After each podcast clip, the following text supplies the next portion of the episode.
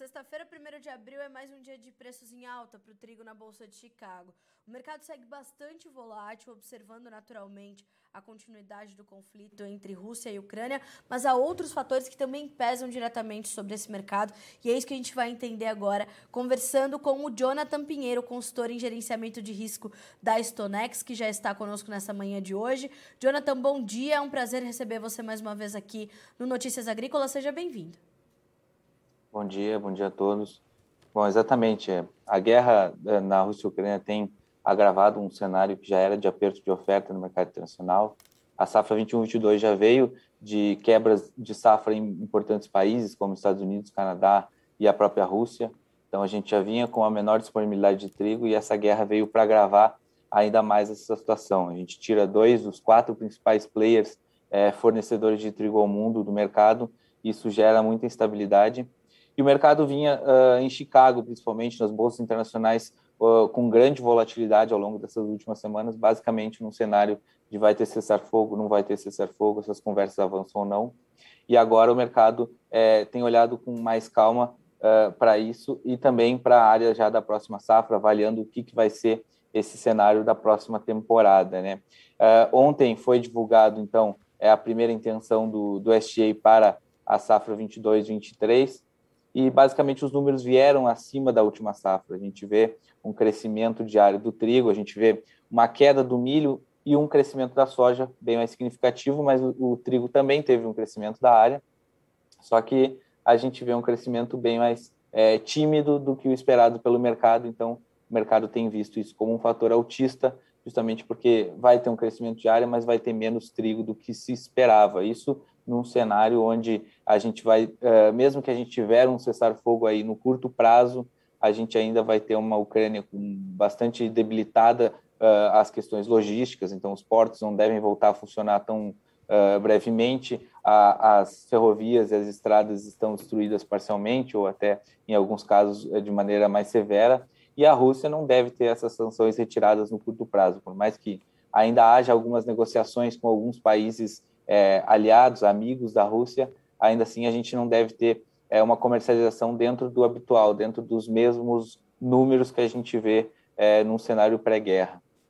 Jonathan, vamos então é, tentar aqui separar essas variáveis para a gente entender qual o peso de cada uma a partir de agora. Falando ainda sobre a questão do conflito Rússia e Ucrânia, a guerra por si só já traz limitações bastante severas. Como você falou, temos aí a manutenção das sanções, a logística segue comprometida ainda por muito tempo, mesmo com o final da guerra, e mesmo com o final da guerra, temos ainda um quadro de oferta muito apertada de trigo. Como é que ficam as próximas uh, safras de Rússia e Ucrânia? Porque essa é uma incerteza que o mercado eh, ainda carrega bastante forte, não? Claro, exatamente. É, Existem algumas indicações do governo ucraniano é, sobre um plantio é, em, em, andamento na Ucrânia. A gente não tem como ter certeza de como isso vai ocorrer. É, há, há notícias dizendo que o plantio é, é, tem ocorrido até mesmo em, ritmos mais acelerados do que ano passado, mas não necessariamente para trigo, né? Eu acho que o foco hoje que a gente tem visto, que a gente tem enxergado, seria muito mais do milho, até mesmo na Ucrânia.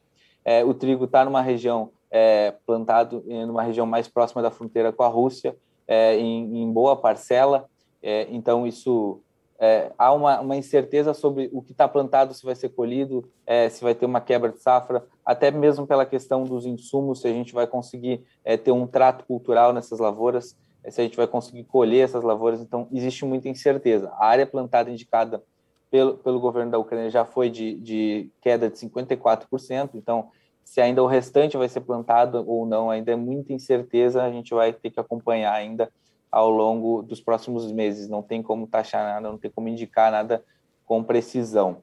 E a safra da Rússia, é, por mais que a gente entenda que, que tem uma certa é, maior estabilidade ali para eles conseguirem plantar, ainda tem muita incerteza sobre a comercialização. A Rússia produz muito mais do que consome, eles têm mantido um pouco mais do trigo internamente para controlar a inflação, assim como outros países do mundo, é, e ainda assim eles têm uma exportação muito significativa. Talvez a gente enxergue a China comprando grande parte é, dos excedentes russos, e isso estimule eles a continuar plantando, a continuar negociando, até porque a gente tem uma indicação de próxima safra uh, complicada também por fatores climáticos na China. A China não é um país que normalmente indica problema de safra e ela vem indicando até mesmo uma redução mais significativa de área de trigo. Isso é, pode trazer um impacto no mercado, mas ainda é uma situação que pode ser alterada, ainda tem que ser confirmada realmente essa situação, esse cenário, né? E, até complementando, é, existe um cenário climático bastante complicado nos Estados Unidos, na, na, na América do Norte, de maneira geral, uh, com uma seca que uh, atinge tanto as regiões produtoras é, dos Estados Unidos como já do Canadá também, e a gente já vem de, um, de uma, nessa temporada de uma quebra de safra nesses países, e a gente pode ter outra quebra de safra lá. Tá, então uh, vamos partir para olhar para essa nova temporada, né?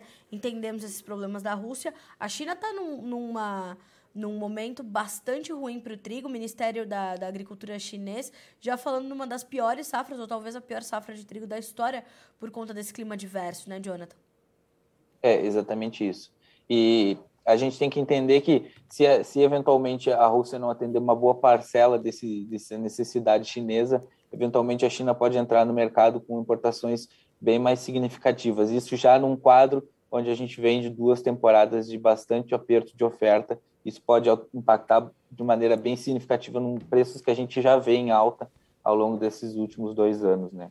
Certo. E ainda mais é, em paralelo a, a possíveis é, quebras de safra em, em outros países como Canadá e Estados Unidos, que também são grandes fornecedores mundiais.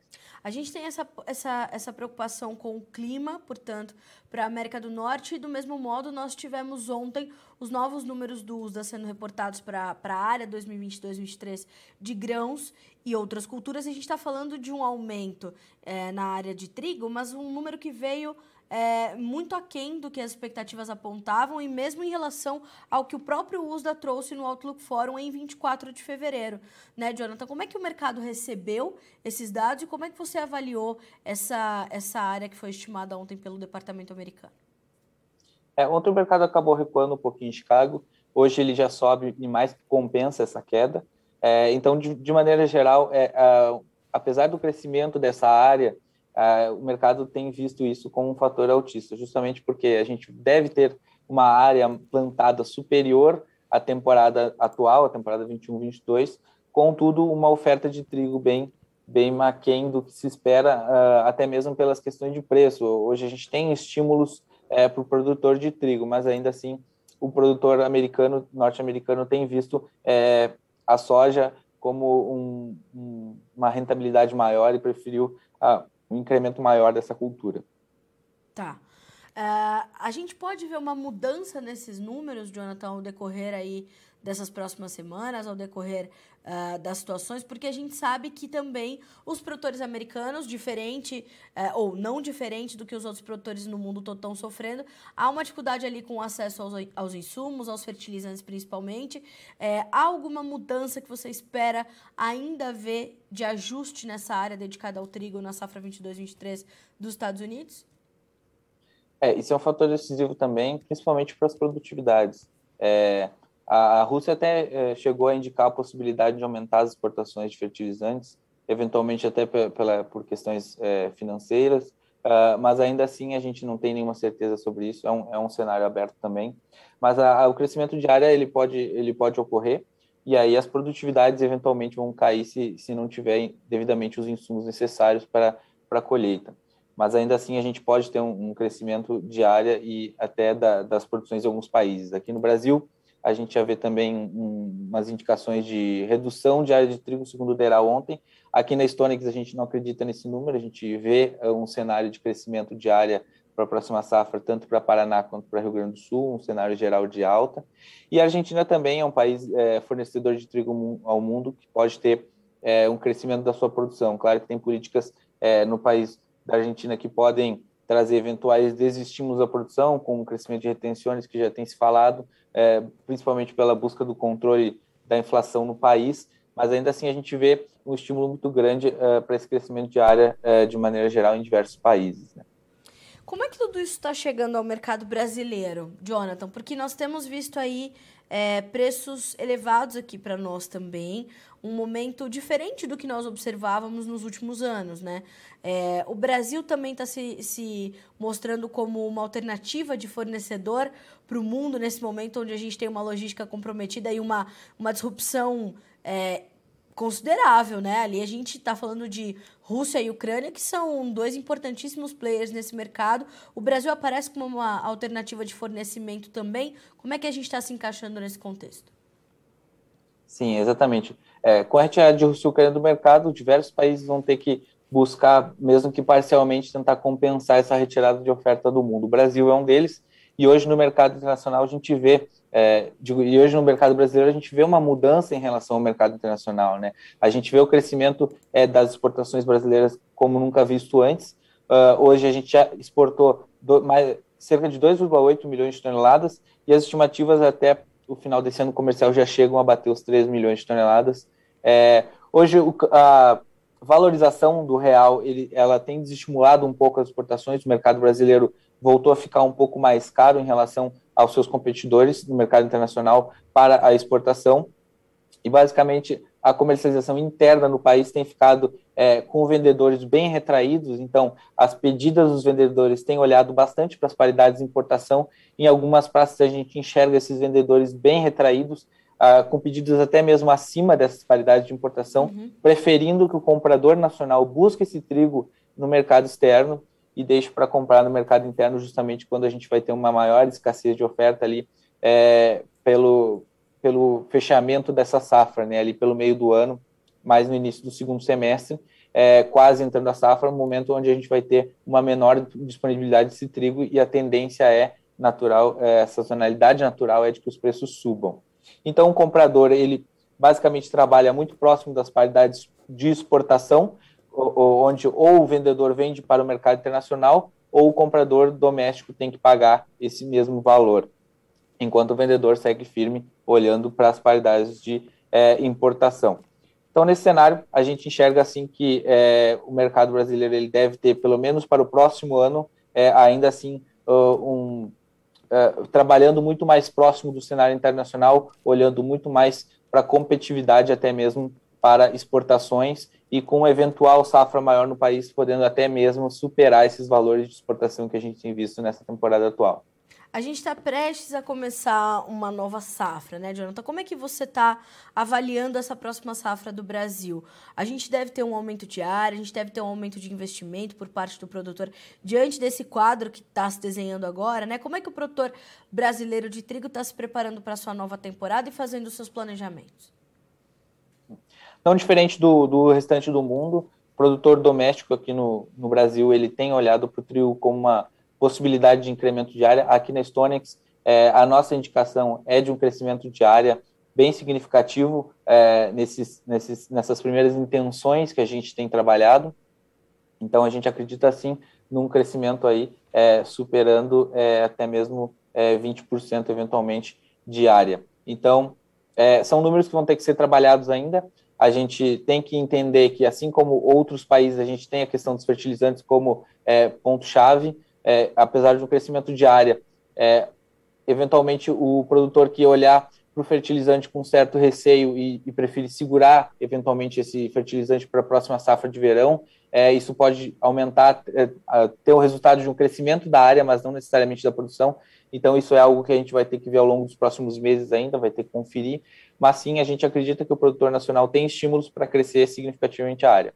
Algumas indicações são de que o milho, é, com maior rentabilidade ao produtor, pode é, roubar um pouco mais de área, principalmente no Paraná, e isso não tem um crescimento tão grande, mas aqui na Estônia a gente acredita sim que o trigo vai ter um crescimento de área tanto no, no Paraná como no Rio Grande do Sul, que são os dois principais produtores nacionais.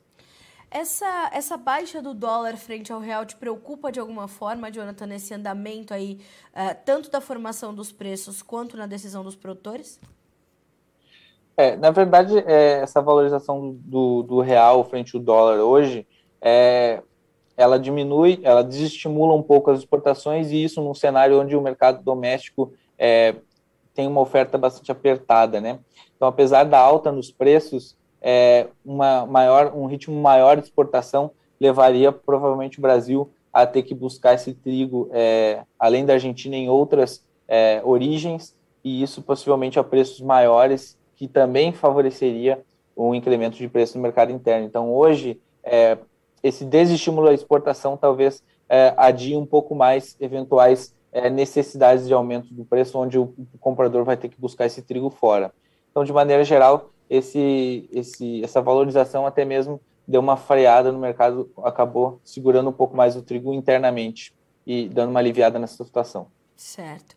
Como é que a gente está é, vendo tudo isso também se deslocar até a Argentina, que é uma referência importante para o nosso mercado, né, Jonathan? Nós vimos logo no, no início do conflito a, a Argentina também se despontar como uma importante alternativa de fornecimento. A, tri, a, a Argentina é um player importante também desse, desse quadro, desse contexto. Como é que as coisas estão se dando por lá e como é que isso pesa para nós aqui? Porque nós temos uma referência importante lá, né?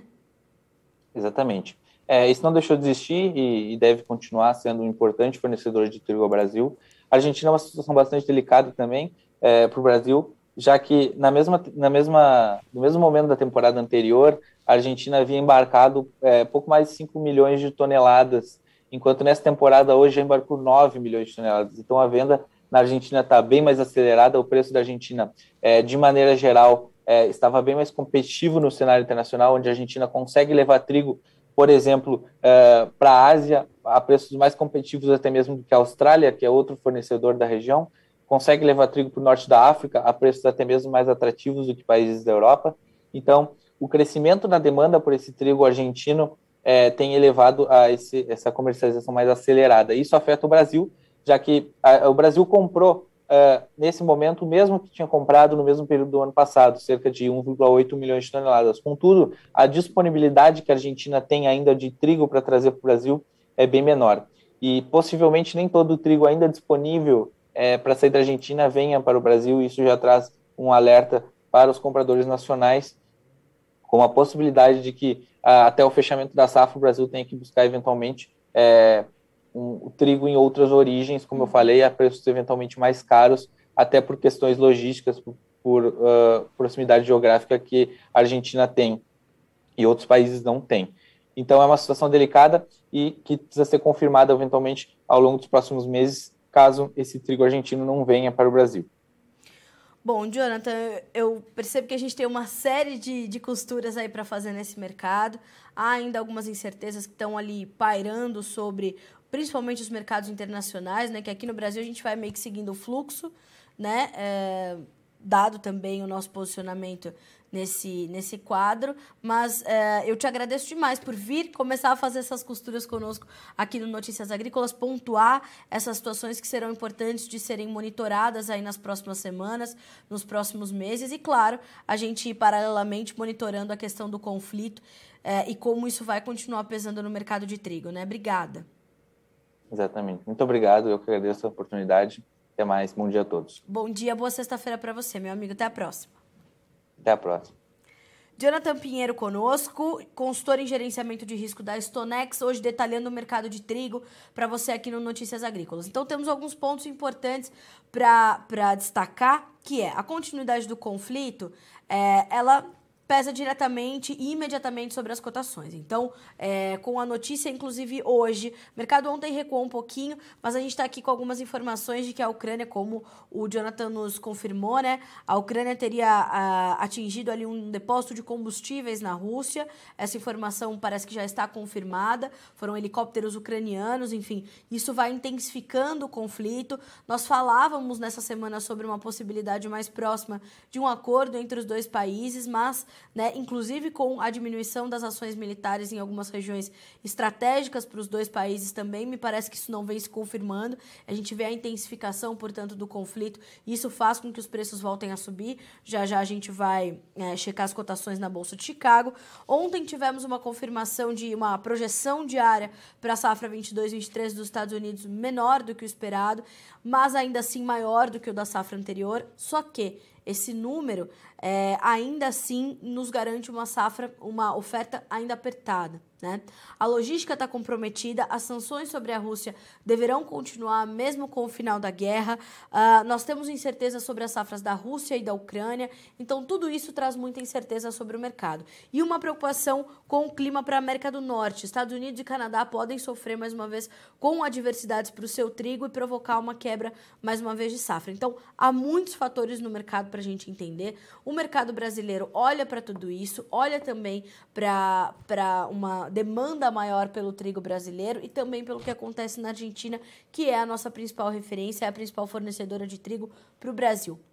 Então, tudo isso vai se costurando para que a gente entenda. O produtor brasileiro está olhando para essa próxima safra, já devemos ter uma safra maior, um aumento diário. Precisamos entender como é que isso vai se dar até que efetivamente comece o plantio, em que condições de clima vai correr e como tudo isso também vai pesar sobre a formação dos nossos preços aqui no Brasil. Se você está chegando agora, já já essa entrevista do Jonathan vai estar tá na íntegra disponível para você aqui no Notícias Agrícolas. Vamos checar as cotações na Bolsa de Chicago? Hoje é um dia de, de recuperação para os preços do trigo. O julho tem 10 dólares e 22 centes por bushel, o setembro 10 dólares e 9, o dezembro 9 dólares e 96 e o março 9 dólares e 77. As altas variam de 20 a 25 pontos mais 25, com os ganhos mais fortes, inclusive sendo registrados ali nas cotações mais distantes, nos vencimentos mais alongados. A gente fica por aqui com esse boletim, mas segue a nossa programação para que vocês sejam sempre os produtores mais bem informados do Brasil. Notícias Agrícolas 25 anos ao lado do produtor rural. Participe das nossas mídias sociais no Facebook Notícias Agrícolas, no Instagram, arroba Notícias Agrícolas e em nosso Twitter, arroba Notiagre. E para assistir todos os nossos vídeos, se inscreva no YouTube e na Twitch Notícias Agrícolas Oficial.